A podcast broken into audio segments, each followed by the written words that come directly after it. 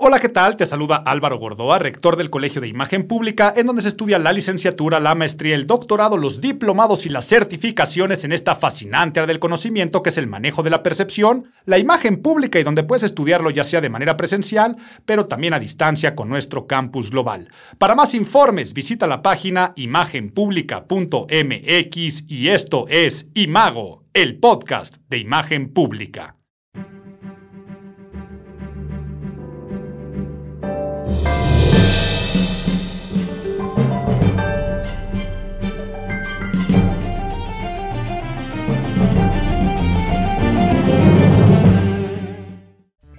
2024, 2024, un 2 seguido de un 4 es el sino que nos depara este año, un año que les deseo de todo corazón a todos los que siguen el podcast de Imago, les deseo que este 2024 lo estén empezando con el pie izquierdo. Y sí, no me equivoqué. Y no les estoy deseando nada negativo, les estoy deseando empezar con el pie izquierdo porque todo lo que sucede, todo lo que existe, todo lo que nos rodea, todo lo bueno que pasa, existe entre otras cosas para demostrar la importancia de empezar mal. Echando a perder se aprende, dice la frase popular, y es que solemos ser muy ambiciosos en el inicio de año. Te lo puedo apostar que si tú te comiste las 12 uvas con esas campanadas en tu fiesta de fin de año, hiciste tus propósitos o te uniste en este cosmos de buenos deseos, con este terreno de lo material y lo espiritual,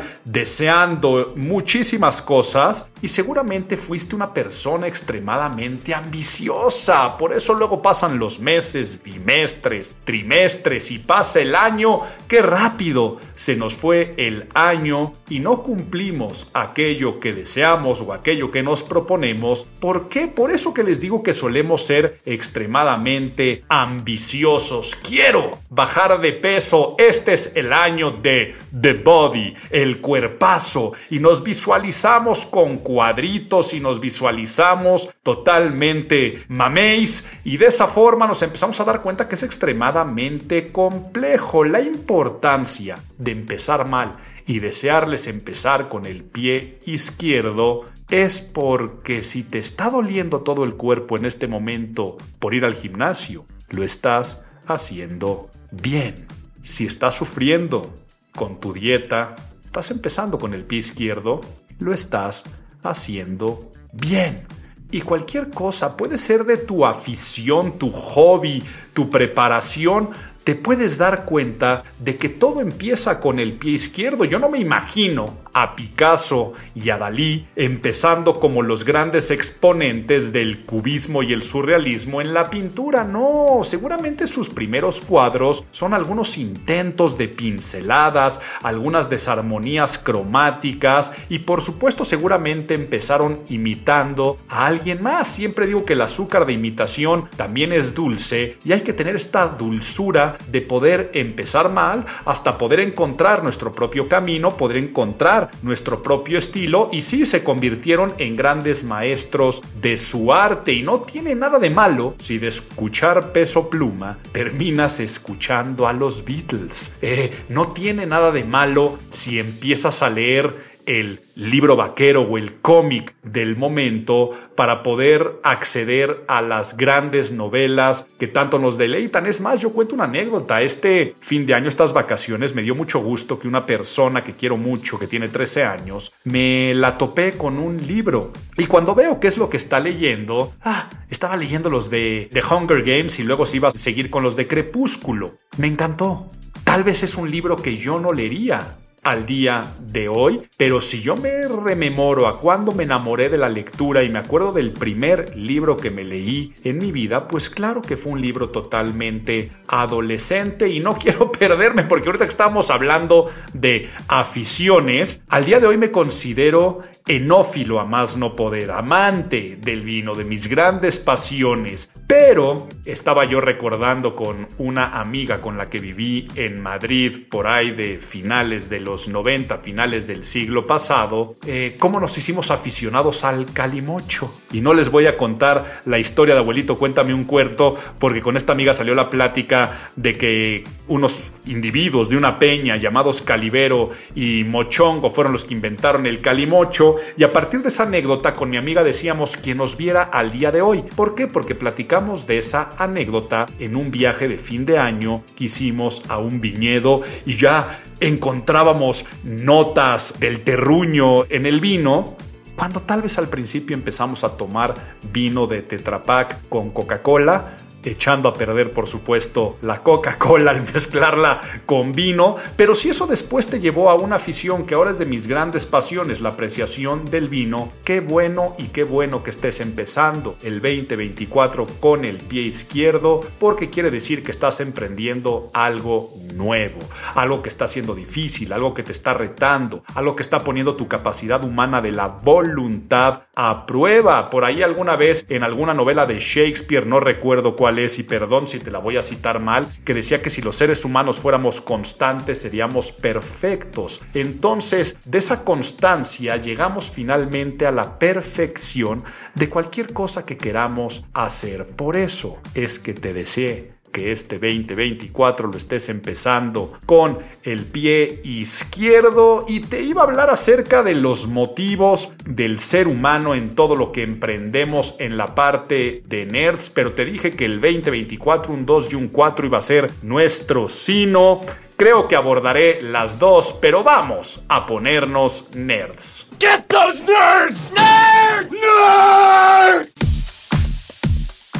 Pues empiezo con mi nerdez numerológica del número 24. Yo nací un día 24. Por lo tanto, he tenido una conexión muy interesante con ese número. Seguramente tú, el número que naciste, es algo que cuando lo ves en alguna dirección, en una casa, cuando te topas por ahí, en alguna lotería, cuando juegas a la ruleta, le apuestas a ese número, tenemos conexiones particulares con nuestro número. Yo nací en un día 24 y cuando me viene ser freak de la semiótica, el simbolismo detrás de los números, por eso tengo tan presente lo que representa el número 24 y es el número de la multiplicación, de la generación, de la abundancia cuando duplicamos esfuerzos y cuando las cosas se ponen en una explosión al doble. ¿Por qué? Porque es el inicio de la secuencia de multiplicar las cosas por 2, 2, 4, 4, 8, 8, 16 y así nos vamos con esa secuencia matemática. Por eso el 24, así como el 1, 2, y el 12 es el del inicio de las cosas, el 2 y el 4 se convierten en el de la multiplicación, el de la generación, el de la reproducción, el de la abundancia y el 24 ha representado esto junto a la totalidad de todo lo que podemos hacer mientras te dura el tiempo, porque cuando los seres humanos le pusimos el valor numérico de 24 a las horas que tenemos en un día, en ese 24 es el momento donde nosotros podemos crear, donde podemos hacer cosas, donde tenemos que aprovechar lo más valioso que tenemos, que es el tiempo. Entonces te decía que ese 2 seguido de un 4 será nuestro sino o nuestro destino de este año si es que realmente no lo proponemos con esa voluntad a que las cosas se multipliquen, pero tú no puedes aspirar al 4 si no pasas por el 2, al 8 si no pasas por el 4 y al 16 si no pasas por el 8. Ya eso me refería lo difícil de poder empezar para después multiplicar y la bondad del error, la perfección de ser imperfectos y empezar haciendo las cosas mal, pero haciéndolas. Y lo que te quería contar en el NERDS es algo que siempre le digo a los alumnos del Colegio de Imagen Pública cuando están empezando a estudiar, también lo cito en mi libro de Salte con la tuya, donde hablo cuáles son las pasiones humanas según la psicología evolucionista, en unos estudios que hizo la Universidad de Duke a cargo de un profesor llamado Mark Leary. Mark Leary dice que todo lo que hacemos los seres humanos está destinado por cinco cosas, o sea, cualquier cosa que tú emprendes de todo lo que deseas cumple alguno de estos cinco requisitos. ¿Por qué estás vestido, vestida? De la forma que estás vestido o vestida en este momento. Pero igual, ¿por qué deseaste o por qué te propusiste eso en tus deseos de año nuevo? Te vas a dar cuenta que casi todo lo que accionamos en esta vida persigue alguna de estas cinco acciones o las cinco en común o alguna mezcla de ellas. A ver, todo lo que hacemos, dice estos estudios de psicología evolucionista, parte de uno, la aceptación. Necesitamos vivir en sociedad, estamos a merced y disposición de los demás y necesitamos que el otro me acepte. Podemos imaginarnos en la prehistoria, por supuesto, esto no lo dice la Universidad de Duke, es una imaginación que te estoy pidiendo que la vueles un poco a estas primeras especies que se encontraron a nivel social cuando empezamos a hacer estos primates homínidos, homo sapiens, y entonces tenemos una necesidad, por ejemplo, de comer. Y sabemos que para comer es más fácil si lo hacemos a nivel social, si ponemos y unimos esfuerzos para satisfacer esa necesidad o también el techo. Entonces yo veía algunas personas que estaban por ahí abrigados en una caverna, que se vestían y que comían juntos. Entonces yo lo que hago es me empiezo a mimetizar y actuar de cierta forma para que me aceptes. Quiero estar también alrededor de esta fogata contigo y alimentarme y para ello necesito aceptación. La moda es un lenguaje simbólico para aceptarnos. El lenguaje, por supuesto, y prácticamente muchas de las cosas que hacemos es por la aceptación. Álvaro, ¿por qué me estás contando esto? Si tú te propusiste estudiar una maestría este año o hace un rato mencionaba bajar de peso, muchas veces las personas lo hacen no por ellos, sino por la aceptación social. Es que al día de hoy si no tienes una maestría, no estaría a la par del resto de mis familiares y mis primos, o es lo que se me está exigiendo en el trabajo para que me acepten y poder lograr un trabajo y aceptación de esa chamba, están pidiendo como requisito mínimo de maestría. Y hablaba también que hay muchas personas que tal vez lo que están haciendo con temas de peso, de estética, de cómo vestirnos, de cómo subirnos a un tren de alguna moda, lo hacemos por la aceptación social. Pero entonces, aceptación es lo primero que buscamos los seres humanos, pero no solamente quiero comer y que me des de tus migajas, por eso lo segundo es la pertenencia. Ya me pero ahora quiero ser parte de este clan entonces empiezo a mimetizarme aún más y a comportarme y a ponerme también ciertos frenos de mano porque si no dejaría de pertenecer. Me gusta poner cuando hablo de esto como ejemplo los aretes. Es una significación que te marca de pertenencia de algún género. Sí, sabemos que hay personas que están en su total decisión de que si nace una hija no perforarle las orejas, pero la aplastante mayoría de la gente en el mundo occidental decide hacer ese acto que se dan cuenta es bastante barbárico. Es una mutilación corporal a un ser que supuestamente amas y es indefenso. Pero haces esa acción tan barbárica porque es algo que perteneces a un clan. En este caso, a esa identificación de género o señalamiento, pero que exactamente igual lo hacemos los seres humanos con todo lo demás. Entonces, para que yo pueda pertenecer, hago muchas acciones. Tus deseos y propósitos de año nuevo. Los estás haciendo por aceptación, los estás haciendo por pertenencia, o ahora viene el tercero, que es maravilloso, que es influir en los demás influencia. No solamente quiero pertenecer al clan, sino que ahora quiero empezar a liderarlo en diferentes sentidos. Oye, quiero comer, pero qué flojera salir a cazar, que alguien más salga de cacería. Oye, tú ven acá, hazme un masajito y así empezamos a crear todos los constructos sociales que te pudieras imaginar. Así creamos la democracia, así creamos la economía, así creamos las religiones y así nosotros empezamos entonces a generar lo que hoy como sociedad puede o no tener sentido, un dinero que no existe, en algo que le llamamos tal vez intercambio de valores de divisas en la bolsa de valores y un dinero que realmente no tienes vive en este ideal numérico de compras y ventas. Sí, por supuesto, pero igual tu concepción de una deidad. Probablemente alguien más influyó en ti Y esa es esta capacidad del ser humano. De ahora viene este poder de influencia, pero tantas guerras, son muy pocas las guerras que no se han dado por conflictos de creencias, de temas abstractos e inexistentes. Bien pocas las guerras que realmente se dan por territorios y no por cuestiones ideológicas y que no se dan por estos constructos sociales. Algunos de ellos puede ser el dinero y el poder, influir en los demás. Entonces yo, por ejemplo, sí me puse a bajar de peso este año, pero tal vez no lo estoy haciendo por aceptación. Yo sé que a estas alturas no es que alguien me vaya a aceptar más o menos si tengo algún tipo físico u otro, o eso es mi diálogo interno. No me creo esa historia, como tampoco me la creo que lo hago por pertenecer, ¿no? Es que todos los de mi grupito están fits y entonces yo también tengo que estar fit. No creo que lo hago también por pertenencia. No lo estoy haciendo por influencia. Yo no sé si tal vez este deseo lo hubiera tenido yo en mis 20 y que tal vez para gustarle al sexo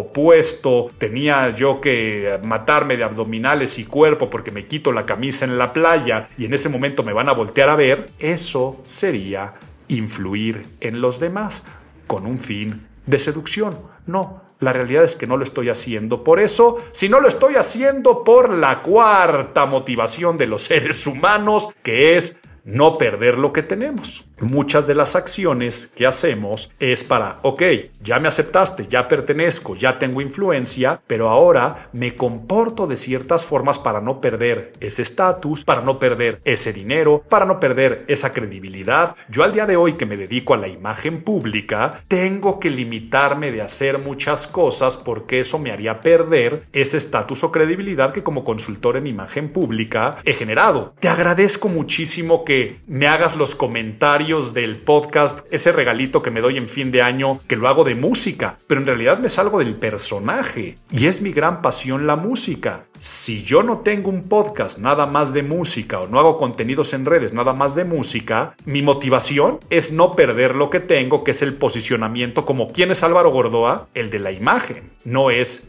el de la música. Pero te decía que lo de bajar de peso lo hago por un tema meramente de salud. Yo tengo terribles problemas de espalda, creo que nunca te he chismeado de cómo nací defectuoso de manera ósea y también cómo he tenido que operar la columna de manera bastante salvaje. Cuando yo subo un poco de peso, empiezan esos achaques a dolerme más. Entonces, ¿qué es lo que no quiero perder? Mi calidad de vida. Por lo tanto, si me pongo de propósito bajar de peso, lo hago por no perder esa calidad de vida que tengo, no poder perder mis aficiones como jugar al golf, no perder la salud que todavía me queda para la segunda mitad de mi vida, porque ya estoy en estos momentos en los que dices, bueno, si bien te va y te duplicas en años, ya llegaste a una edad bastante madura. Y la última de nuestras motivaciones es establecer relaciones interpersonales con sentido. Quiere decir, existo, pero ahora quiero existir ante los demás. Por ejemplo, alguien podría decir quiero bajar de peso para agradarle más a mi pareja porque ya me lo pidió. Ay, gordo, gorda, es que ya se te está yendo este musculito que me gustaba. Y no sé, luego hay personas que dicen todo lo contrario. Ay, me encanta tu pancita y me encanta agarrarla. Entonces te dejas esa pancita. Pero ¿a qué voy con esto?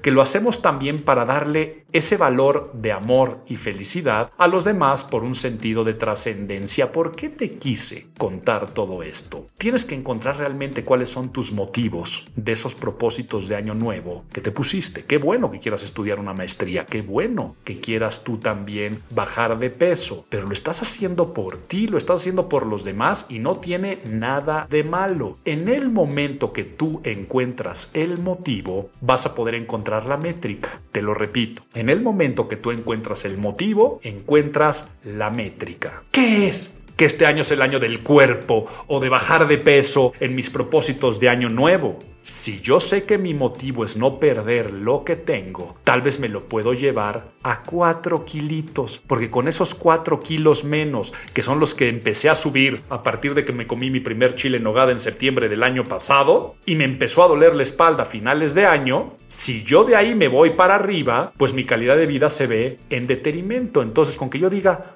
cuatro kilitos, le pongo una métrica. Y así con todo en la vida. ¿Por qué quieres estudiar esa maestría? ¿Lo estás haciendo por un tema de aceptación? ¿Y es la única forma de lograr la aceptación? ¿O de pertenencia? O de no perder lo que tengo, hay otras formas de no perder lo que tengo y entonces verás si lo que realmente es quieres estudiar una maestría o tal vez lo que quieres es tener mayores ingresos. Y entonces en el momento que tú dices yo quiero tener mayores ingresos, claro que teniendo una maestría y hablando del tema de la imagen pública, no saben cómo nuestros egresados de la maestría en imagen pública consiguen trabajo, bueno, hacen su trabajo porque se convierten en emprendedores y emprendedoras de la imagen pública bastante rápido, les trae ganancias económicas, pues no forzosamente. Entonces yo te diría qué maestría es la que quieres estudiar y por qué eso te va a traer el verdadero motivo que tal vez sería tener más dinero y no forzosamente es la aceptación, la pertenencia. Ya sé que me estás entendiendo, pero quería empezar con estos análisis. ¿Por qué? Porque después todo lo vas a tener que poner al servicio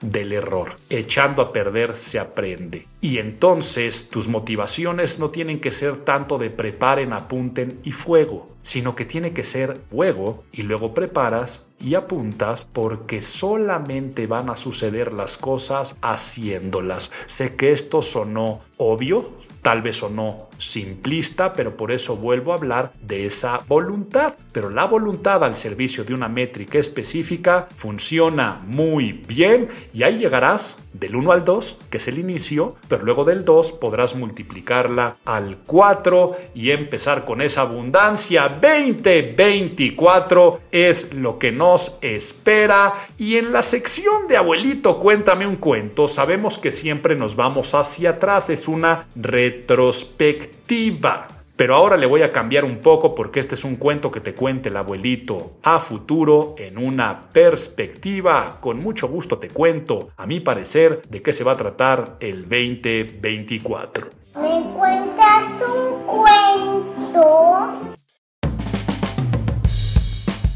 Perspectiva 2024, a mi parecer, en mi análisis, no de futurólogo, y esto por favor quiero que entiendan, porque a veces se confunde la cuestión de la premonición o como si fueras Nostradamus o como si tuviéramos la capacidad de ver el futuro y eso no es lo que es la futurología, sino la futurología es la forma de leer los contextos de lo que está pasando, aprender también de la historia. Yo me di cuenta que algo muy similar pasó en otros momentos, ver cómo se repiten patrones y poder hacer suposiciones. Entonces dije, no como futurólogo porque no lo soy, sino como consultor en imagen pública, qué es lo que yo supongo que vamos a vivir este 2024 y por qué lo supongo y empiezo con algo que es sorprendentemente maravilloso, pero también asusta en algunos momentos, que por qué se dio esta coincidencia que desde que existe la democracia que la inventaron los griegos, se da por primera vez que 4 mil millones de personas en 60 países vayamos a elegir a nuestros gobernantes. Estamos viviendo el año electoralmente más intenso desde que surgieron las prácticas democráticas y qué es lo que vamos a ver y qué es lo que estamos viendo. Y por eso a mí digo que me asusta, porque si se están juntando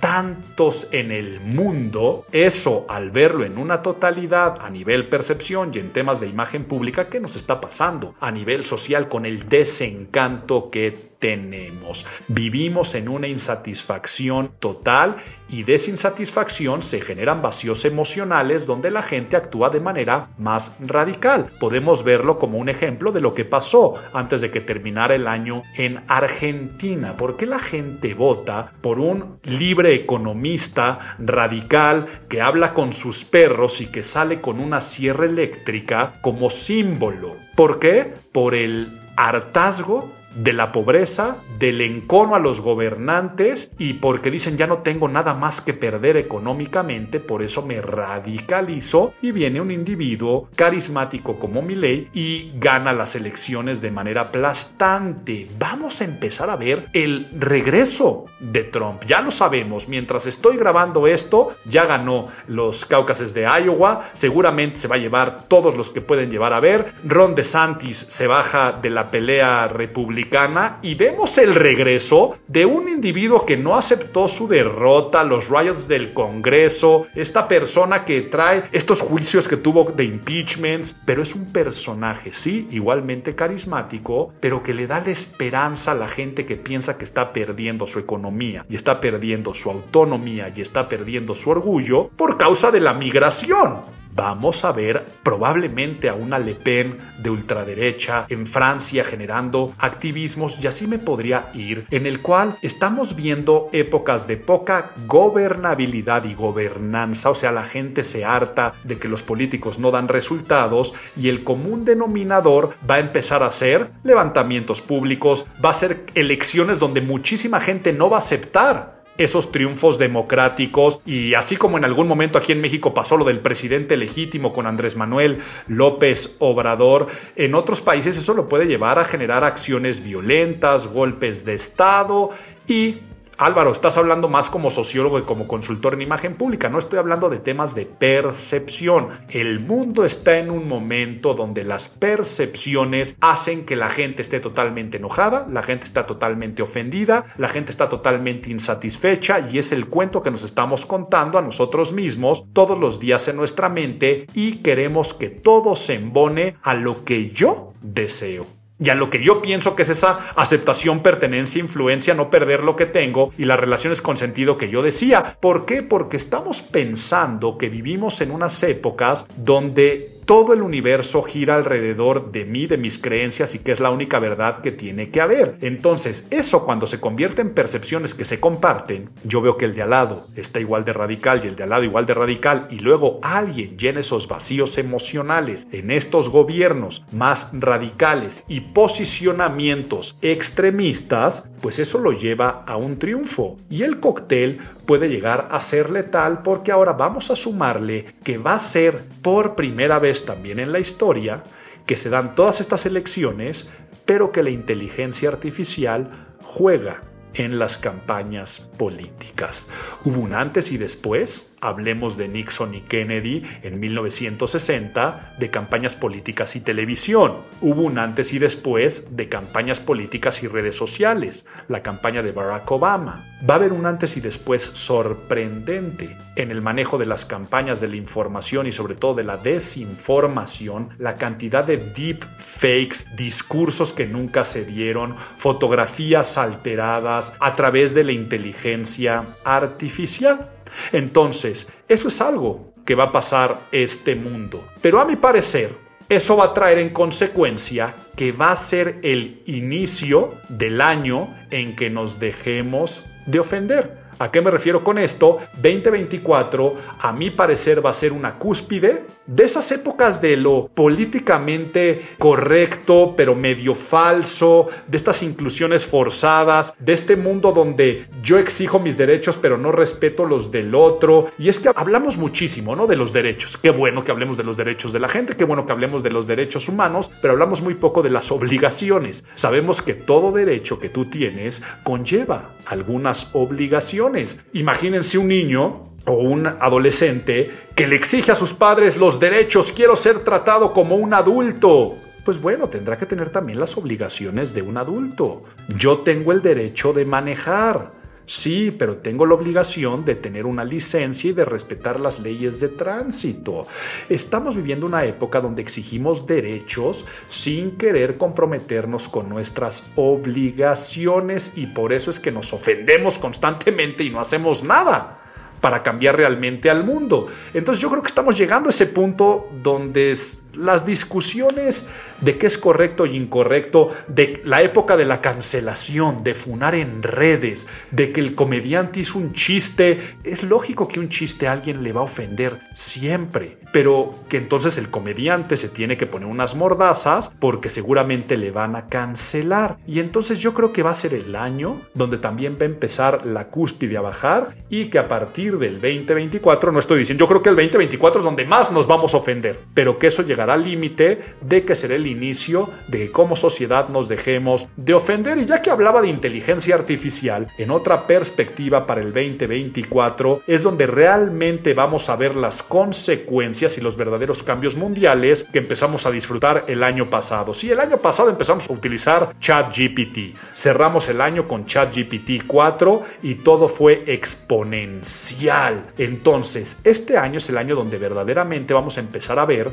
lo positivo y lo negativo. El New York Times sacó por ahí un estudio de que 43% de los empleos se verán afectados es donde ya la gente va a empezar a perder su chamba contra inteligencias artificiales y donde vamos a ver los cambios verdaderamente económicos y sociales de la inteligencia artificial. Un cambio total en la educación, en la manera como aprendemos, la manera como estudiamos. Se está viendo a nivel estudios de grado, se los puedo decir como rector del Colegio de Imagen Pública, estudios a nivel grado que duran mucho, como una licenciatura, cada vez la captación de alumnos va a la baja, pero que va a la alta, también se los digo, como rector del Colegio de Imagen Pública, la educación continua, lo que es más rápido, lo que es más autónomo. Eh, a nosotros nos viene en franco crecimiento todo lo que son los diplomados, las certificaciones y sobre todo las habilidades más oficiosas que normalmente la inteligencia artificial no va a poder sustituir.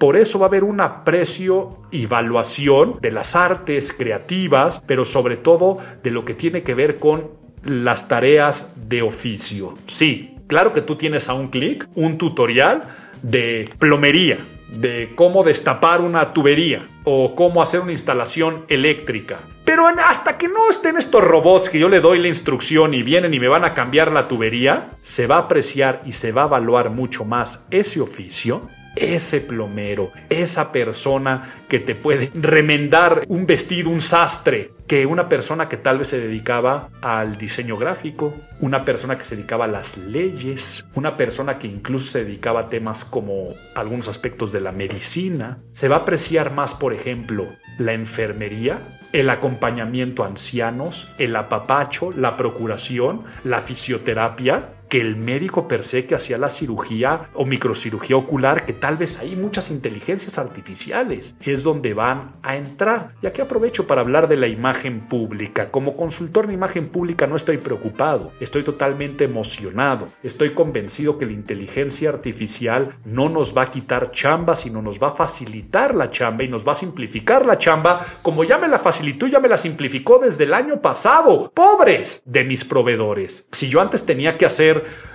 en un plan maestro de imagen pública algo que tuviera que ver con imagen ambiental. Imagínense que era toda la percepción ambiental y de espacios de unas oficinas corporativas. Yo que tenía que hacer, tenían que venir mis arquitectos de interiores, proveedores, quienes me cotizaban y cobraban por tomar fotografías, levantar algunos planos, hacer los look and feels, después tener unos renders, darme los materiales. Hoy existe, por ejemplo, Interior AI, que seguramente nos reímos de cómo está el día de hoy si la vemos dentro de un año, pero como está hoy es sorprendente. Con tu cámara le tomas fotografías al lugar, le metes el buen prompt, sí, tienes que saber de estilo. Yo no le puedo decir, házmelo de estilo Art Deco o házmelo minimalista, en una paleta de colores cálida. No, yo tengo que tener esa cultura. Pero yo tomando fotos, metiendo los prompts correctos, sabiendo de teoría del estilo, lo quiero hacer más natural, tradicional, elegante, romántico, seductor, creativo, dramático, puedo en ese momento yo generar esos mismos renders hasta con mejor calidad como me los hacían y extremadamente barato o hasta gratis. Y lo que era un proceso que normalmente me llevaba dos meses de trabajo presentarle al cliente estos renders de cómo serán sus oficinas, hoy lo obtienes en horas. Al día siguiente se lo podrías presentar. Es más, aquí voy a hacer rápidamente eh, el ejercicio de cómo funciona para el diseño gráfico. Voy a abrir ChatGPT 4 al día de hoy, que ya le puedes dar el prompt. Ah, que aquí tengo muy buenas noticias para los que siguen el podcast en Spotify o en donde escuchen en la plataforma de su preferencia. Algo que estamos empezando, y no con el pie izquierdo, sino con el pie derecho, porque ya el canal de YouTube del Colegio de Imagen Pública lleva muchos, muchos años, es que ahora el podcast también lo traemos en video. Y entonces, si yo meto un prompt tan sencillo como le voy a dictar a ChatGPT 4. Eres un profesional del el branding y el diseño gráfico. Hazme un logotipo para un spa que dé tratamientos también holísticos en torno a la meditación. Hazlo gentil y romántico porque es para mujeres. Inspírate en el concepto de la flor de loto y Después te voy a pedir que me propongas nombres, pero de momento hazme un logotipo en escala de colores de rosa pálido al verde pistache y cuáles serían sus colores subsecuentes. En lo que estoy dándole este prompt a la inteligencia artificial, ya me está diciendo que me está procesando. Y pum. No sé cuánto tiempo se tardó y ya tengo aquí un logotipo que si quieren después en video aquí lo inserto y se los comparto. Qué miedo si yo estuviera estudiando diseño gráfico pero como consultor en imagen pública, siendo un buen prompter, date cuenta qué es lo que hice y aquí es más, te lo meto en la sección de nadie te preguntó, pero no, ya serían muchas cosas, mejor te lo digo una vez. Un buen prompt es aquel que primero le das la instrucción a la inteligencia artificial de quién es. Aquí le dije que es un experto en branding. Luego lo que tiene que hacer, hazme un logotipo. Luego, ¿para quién va dirigido? Aquí le puse es para mujeres y luego ya le metes los otros elementos que va a hacer que el trabajo sea cada vez más eso es un buen prompt, pero no me pierdo porque está hablando de la inteligencia artificial para la imagen pública. Nos está facilitando el proceso. Pero ya que hablábamos de campañas políticas, pues por supuesto imagínate en este año electoral la cantidad de prospectos y clientes que tengo. Al día de hoy, no sé si en un futuro se va a poder hacer, no le puedo dar el prompt y la instrucción de decirle, yo qué sé, imagínate que va a haber elecciones, hay elecciones en Yucatán y me voy a ir a un pequeño poblado, vámonos a Puerto Progreso, Yucatán. La gran mayoría de las personas que nos están escuchando no conocen Puerto Progreso, Yucatán, tal vez es la primera vez que escuchan de ese lugar y ese lugar tiene un presidente o presidenta municipal. Desconozco el alcalde o alcaldesa que esté ahí gobernando, pero yo no le voy a poder decir a ChatGPT, Eres un experto consultor en imagen pública, especialista en manejo de campañas políticas. Dime toda la estrategia para que alguien se convierta en alcalde de Puerto Progreso, Yucatán. No me va a poder responder al día de hoy ChatGPT con ese prompt. ¿Por qué? Porque no sabe detectar las necesidades de la audiencia, no sabe meterse a cuáles son esos vacíos emocionales que tiene ese electorado. No me va a poder decir cómo percibe la gente al actual gobierno de México, al partido político que gobierna, al partido que gobierna el Estado, a quién gobierna el Estado. No conoce esos estudios de opinión del actual alcalde o alcaldesa, eso no lo sabe. Eso el consultor en imagen pública sí va a tener que seguir diagnosticando y entendiendo el contexto. La etapa más importante en la creación de una imagen pública en épocas de inteligencia artificial es el diagnóstico, porque una vez con el diagnóstico yo puedo decirle a la inteligencia artificial, esta es una foto que yo tomé con mi teléfono celular del candidato o la candidata. Ahora, hazme una fotografía que comunique esto y el otro porque la gente necesita mayor seguridad y el bla bla bla bla bla bla bla y me va a poder crear todo un photoshoot y muchas fotos del candidato o candidata y vamos a poder hacer videos y vamos a poder hacer storytelling y vamos a poder hacer discursos. La inteligencia artificial trabajando para el consultor, la consultora en imagen pública y no sustituyéndola, pero no me pierdo porque estábamos en nuestra perspectiva 2024, decíamos de inteligencia artificial y lo que vamos a ver es ahora sí esos verdaderos cambios y estas verdaderas afectaciones sociales, pero les voy a meter aquí una palabra o dos palabras que tal vez nunca habían escuchado y es computación cuántica. La inteligencia artificial está revolucionando la manera como se procesan los datos computacionales y la forma más fácil de entender la computación cuántica porque no la termino de entender al 100 es que si antes la computación tradicional se va en estos sistemas binarios de unos y ceros, esa comunicación digital, los dígitos de 1 y 0, la computación cuántica lo puede hacer en los dos a la vez, quiere decir el 1 y el 0 al mismo tiempo. Les digo, échense un clavado, googleanlo, escúchense podcasts que estén reflexionando acerca de este tema, pero eso sí, y este año lo vamos a empezar a vivir, la forma en la que va a cambiar el mundo y cómo concebimos la economía el dinero probablemente empiece ya a desaparecer en sus versiones físicas. Ya nadie le sorprendía desde el año pasado y otros años que con tu teléfono empiezas a pagar. Todo eso está poco a poco haciéndose más hacia el individuo, lo que tiene que ver con la singularidad, lo que tiene que ver con todos los wearables cada vez más pequeños. Va a cambiar la concepción en temas de salud, en temas de creación de cosas, de fabricación de elementos. Sí, ya las impresoras en tercera dimensión llevan mucho tiempo, pero la computación cuántica en la forma de desarrollar desde órganos de los seres humanos para crear enfermedades hasta la forma es que hay cosas que no nos podemos imaginar de concepción del universo, de crear ciertos telescopios, de poder mapear al planeta, que estas computadoras lo están haciendo. Este año nos vamos a quedar un poco sorprendidos de cosas que no conocíamos que serían posibles y vamos a empezar a vivir ese verdadero cambio salto cuántico gracias a la inteligencia artificial sumada con la computación cuántica. Y te estoy diciendo, no estoy hablando de futuro, luego estoy hablando como consultor en imagen pública, va a cambiar en este año, en lo que le estamos dando es aceptación, pertenencia o influencia. Cada vez vamos a vivir más en, ya se habla por supuesto desde hace muchos años de esos metaversos, de estos mundos y estas vidas paralelas que estamos teniendo los seres humanos. Y entonces sí, lo que en algún momento te daba valor una bolsa y que tal vez al día de hoy te lo dan unos sneakers, tal vez sneakers de unos tenis, Tal vez vamos a empezar a ver esos valores en temas como un skin de Fortnite que pueda llegar a evaluarse en muchos millones de pesos y dólares, pero que esos millones de pesos y dólares es una concepción de otros intercambios por otros bienes que tal vez no le hubiéramos dado ningún tipo de valor antes,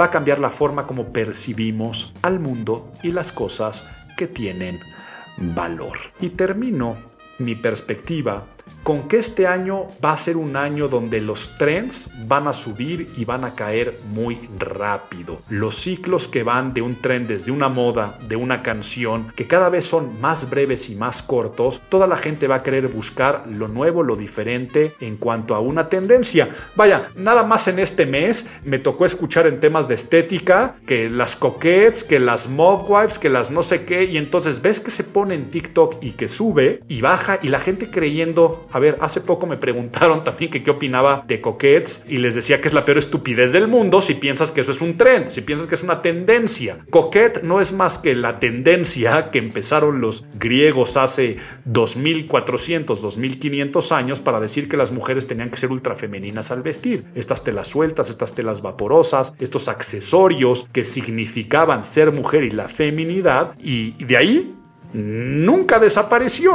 O sea, si tú haces un recorrido histórico y te vas a siglo I antes de Cristo, te encuentras a Cleopatra, si te vas al siglo XVIII, te encuentras a María Antonieta, si te vas a los años 80 del siglo pasado, te ves a Lady Di, y siempre ha estado este concepto de que la mujer tiene que ser femenina. ¿Qué es lo que pasa? Que las nuevas generaciones, TikTok, los centennials, les tocan hacer ya en esta generación que mujer no es igual femenino y que son la primera generación que les dicen, no, pues si no quieres usar aretes, no se usa aretes. Es más, no te doy una definición de género hasta que tú decidas una definición de género. Y viene toda esta época del empoderamiento femenino y de romper algunos clichés que se repetían. Pues ahora esta generación, ahora resulta que descubren la feminidad. Y entonces la tendencia es ser coqueta.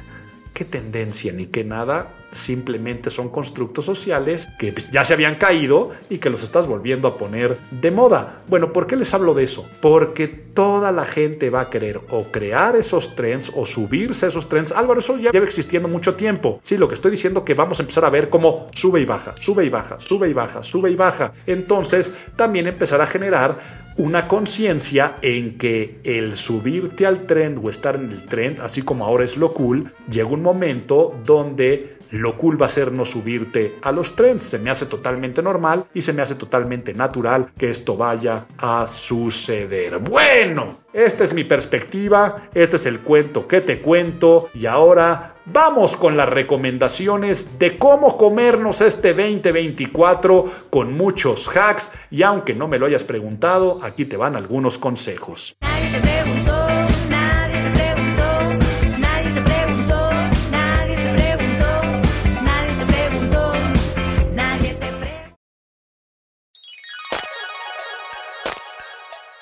Y aquí te van 5 consejos para hackear el 2024 con acciones de imagen pública. Y si te había dado yo al principio en la parte de nerds cuáles son los cinco motivos que nos hacen accionar todo en esta vida, es porque eso ya nos funcionaba como un hack. Si te diste cuenta, mentalmente la parte de ponerle la métrica de qué es lo que me motiva, a mí me hace tal vez no ser tan infeliz, ¿no? Porque eh, no tengo el cuerpo de la revista, pero sí me pude bajar mis tres kilitos para que me cerrara bien mi camisa, que tal vez era lo único que yo quería y era lo que yo deseaba. No quería perder mis camisas, no quería tirarlas a la basura. Entonces eso era lo que te motivaba. Eso ya era un hack. Pero vamos a ver cinco acciones muy puntuales que vamos a poder hacer para que este año nos dé tal vez esa voluntad para poder empezar con el pie izquierdo cualquier cosa que queramos nosotros generar. Y el primero, el primero, si bien está muy de moda todo esto de meterse a los baños de agua fría, a estas tinas congeladas o incluso yo veo a gente que hace especie de retiros a lugares donde hay lagos y ríos congelados y le hacen agujeros para meterse a esas aguas, no hay que ser extremistas. Sí, el agua fría sirve para sentirnos vivos, pero no tampoco para sufrir. Primer hack, báñate con agua fría. Aprovecha el poder estimulante del agua fría para despertar y empezar tu día en una acción y una actitud que te quita la flojera. Bañarse por la mañana con agua de templada fría, no estoy diciendo helada, no dije báñate con agua helada, dije báñate con agua fría o mínimo termina tu día y tu rutina eh, de baño con un regaderazo de agua helada así como cuando las personas que se meten al vapor y después están estas regaderas de presión, tú en tu pequeña regadera, después de bañarte con esa agua rica, cierra con un baño de agua fría. Está comprobado que genera endorfinas, genera dopamina, activa el sistema circulatorio y el sistema nervioso central en general, además de que también se dice que es el verdadero pozo y fuente de la eterna juventud porque ayuda a elastina y muchas otras partes de nuestra piel, pero esto lo que va a hacer es que cuando tú te sales a bañar con agua fría, sales con ganas de hacer cosas, sales con disposición de empezar a hacer tareas. Y entonces, normalmente las cosas que más se nos dificultan, si tú las haces como primera acción de la mañana y lo haces con esta actitud de frescura que traes en el cuerpo, es un buen hack que puede darse. Segundo, ¿Qué mejor si además mientras te estás bañando y cuando te despiertas, te despiertas con tu música favorita? Me cayeron unos estudios de musicología bien interesantes relacionados con las neurociencias, donde hablaba de que cierta música que corre entre 100 y 120 bits por minuto te puede poner de buenas. Y hasta ya había algunos estudios que dicen que la canción de Queen, Don't Stop Me Now, era la canción que tenía los ingredientes para poder ser más felices, más activos y hackear a nuestro cerebro para hacer cosas productivas y que no tuviera un efecto contraproducente, porque hay música que te puede relajar, echar una siestita, te puede poner down. Y decía que los ingredientes eran los beats por minuto y la letra positiva. Pero luego caí dentro de estos estudios que decían simplemente es música que te haga a ti sentir bien. Si a alguien el death metal le hace sentir bien, adelante. ¿Por qué? Porque dice que nuestro cerebro cuando inicia el día acompañado también de nuestra música favorita, te da una perspectiva de que el mundo está bien, de que el mundo es correcto. Hace un rato te decía que nada nos embona, que todo nos ofende. Dice que cuando escuchamos nuestra música positiva, el mundo es bonito, la vida es bella, citando a esa película de Roberto Benigni, y entonces sería el segundo hack. Tercero, te ha hablado hasta el cansancio del poder de la sonrisa te he hablado de su efecto doble, que por un lado genera confianza y empatía a nivel percepción, caes muy bien, pero por el segundo engaña tu cerebro porque genera endorfinas, dopamina, le baja el nivel a la adrenalina y al cortisol, por lo tanto es un poderoso gesto comunicador de emociones positivas, pero también afecta nuestro estado de ánimo. Si tú te bañas con agua fría, escuchas tu música favorita y además procuras la sonrisa en cada momento, te convertirás en alguien que genera y que no le va a dar miedo dar ese primer paso, aunque sea con el pie izquierdo, porque si mete un poquito la pata, sabe que las cosas están bien. Al mal tiempo, buena cara, dice la frase popular, también lo dicen las neurociencias. El cuarto, te lo voy a dejar muy rápido porque he tenido capítulos dedicados nada más a esto cuando presenté mi libro del método porte, que les dije que utilices la ropa como un signo para ti y para los demás, pero sobre todo aquí lo estamos viendo como un hack. El vístete para el puesto que quieres y no para el que tienes. Este año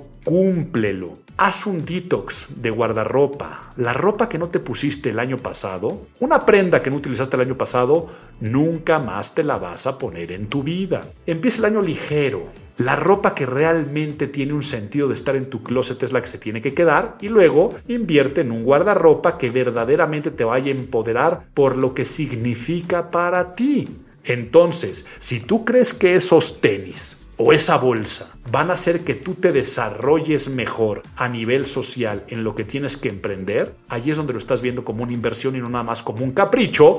¿Por qué? Porque la gran mayoría de la gente compra ropa por los motivos que son humanos, que hablamos al principio, como la aceptación, como la pertenencia, como influir en los demás. Uy, vean que ya se compró la nueva bolsa de fulanita de yo qué sé, pero pocos compramos la ropa para influir en nosotros mismos y para establecer esa relación interpersonal que más sentido tendría que tener, que es la relación con nosotros mismos. Entonces, ¿qué relación estás teniendo con tu ropa? Y empodérate con la ropa. Y la última, trabaja con tu imagen interna y con tu autopercepción. Yo tengo una rutina que se las he compartido aquí en otras ocasiones, sobre todo cuando he hablado de temas de wellness, de temas de felicidad, cuando he dado mi decálogo que tiene que ver con salud mental y que les he hablado de la importancia de la gratitud. El mejor hack que le puedes dar a tu cerebro es tú despertarte todos los días y dar gracias. Incluso dar las gracias a lo improbable.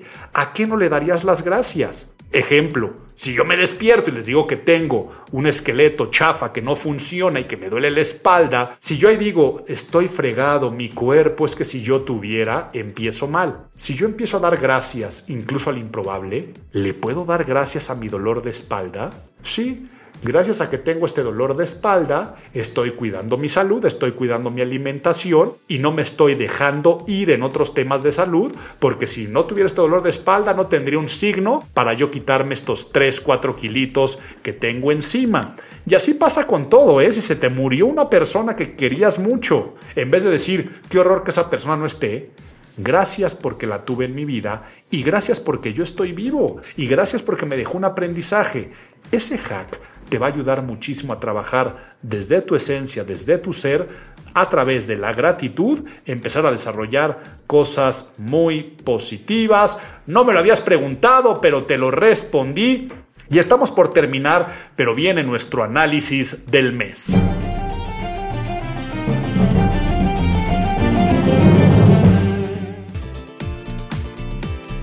Va a ser muy breve porque en realidad no vi algo extremadamente digno de analizar. Sí, estuvo el cierre de pre-campaña de Xochitl, donde vienen estos nuevos bríos de esa Xochitl Galvez, y también estuvo el cierre de Claudia Sheinbaum, pero bastante irrelevante en los temas políticos y en otros temas sociales dije para qué gastar saliva. Lo que sí quiero analizar es que ya cada vez está más claro que esta no va a ser una elección en México de campañas. Qué bueno que estén haciendo esos cierres de campañas o que ya van a iniciar pero ya está decidido a nivel percepción porque esta es una elección de que estás a favor o en contra. ¿De quién? Del actual gobierno. Por lo tanto, es un voto de agradecimiento y continuidad o es un voto de castigo, importando muy poco si en un spot dicen una cosa u otra. ¿Podrían pasar cosas sorprendentes en campaña? Sí. Que de repente en un debate algo se saliera totalmente de control y cambiara la percepción de la gente.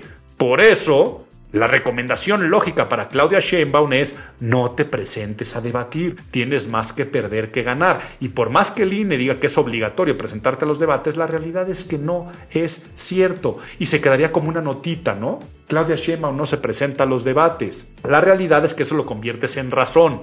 No me voy a ir a poner a discutir con personas que no quieren el cambio de México, que es el cambio que nos está llevando por el buen camino y la cuarta transformación tiene que seguir y no les vamos a dar foro a esas personas que están en contra de la patria. Y es la manera de justificar no ir a un debate. Pero no me pierdo. Son elecciones de tierra, de movimientos territoriales, que es a lo que los partidos políticos se van a tener que centrar porque las campañas se ganan por aire, pero las elecciones se ganan por tierra y esto es a través de muchísimas alianzas y la fuerza y el músculo de los partidos políticos, que al día de hoy sabemos que la de Morena es tres veces más fuerte que la de los otros partidos políticos juntos. Pero entonces, ¿qué es lo que sí quería analizar? Todo lo de movimiento ciudadano con la bajada de Samuel y que este mes ya hay candidato de movimiento ciudadano. Y te pregunto a ti que me estás escuchando o que ahora con las nuevas versiones del podcast en video en el canal de YouTube del Colegio de Imagen Pública nos estás viendo, te pregunto, Dime en este momento cómo se llama el candidato de Movimiento Ciudadano. ¿Y por qué te lo pregunto? Porque tal vez todos escuchamos la noticia, tal vez todos vimos alguna fotografía, tal vez vimos a Samuel y a Mariana echándose su michelada con él cuando lo destaparon. Pero al día de hoy, 98% de la población no lo puede mencionar y lo desconoce. E hicieron este estudio de la población en edad votante y que tiene credencial de elector. Entonces ahí sí tiene que haber campaña y tiene que haber un posicionamiento de Jorge Álvarez Maínez para poder agarrar ese voto joven, el voto que tenía Samuel, el voto que tiene Mariana, el voto fosfo fosfo y por eso le pasan la estafeta ellos dos en su casa y lo quieren posicionar con este símbolo de movimiento ciudadano ante los jóvenes, que sí, que hubiera sido un gran atributo para movimiento ciudadano y que ahora lo que están evidenciando, pues finalmente es lo que yo aquí ya les había hablado alguna vez en un podcast, ¿no? El objetivo de movimiento ciudadano de irse por la libre es ayudar al partido dominante, ayudar al presidente dividiendo el voto opositor. De esa forma ellos ganan que el gobierno que va a quedar, porque ellos dividen el voto opositor, el que esté en contra, favores de ese gobierno, es decir, quedar bien con el movimiento que va a estar seis años gobernando y ellos como el movimiento ciudadano empezar a convertirse en el partido bisagra, en el que realmente puede decidir muchas cosas importantes y por supuesto incrementar su acceso al fondo de apoyo de los partidos políticos al lograr un porcentaje, pero ese porcentaje no se ve tan alto como podría haber sido con Samuel. Entonces ahí sí veremos historia de imagen pública pero empezó muy débil, empezó con muy pocos días de precampaña, empezó haciendo pues un ruido que era un poco más a la división del partido entre Alfaro y Dante y este otro tipo de cuestiones de conocer a este personaje y hacerlo alguien atractivo y carismático que tal vez estará sacrificando su carrera política en función de estos triunfos a corto plazo que Movimiento Ciudadano se pone en la mira. Pues bueno, empieza el 2024, empieza el año, empiézalo con el pie izquierdo, conoce tus motivos, hackea el año, crea cosas muy buenas, disfruta muchísimo este año y esta temporada de Imago, el podcast de imagen pública, pero para cerrar, qué bueno que nos dan pilón. Que vuelva, que vuelva el pilón, que vuelva, que vuelva el pilón. El gusto el detalle bonito, la costumbre que alegra el corazón.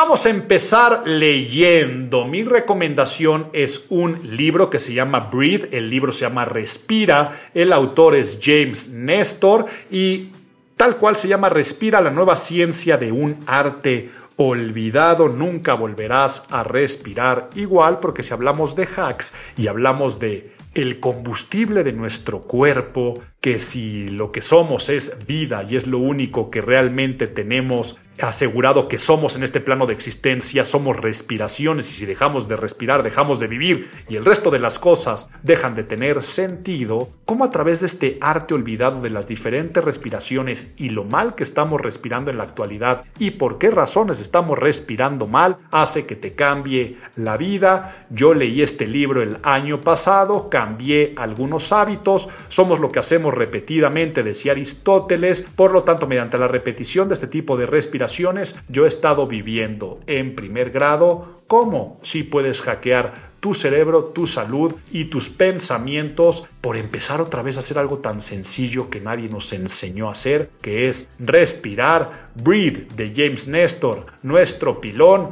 2024, un 2 seguido de un 4. Abundancia, multiplicación, que consigas todo lo que deseas. Soy Álvaro, rector del Colegio de Imagen Pública y esto fue la primera edición de Imago en el 2024. Sé siempre muy feliz.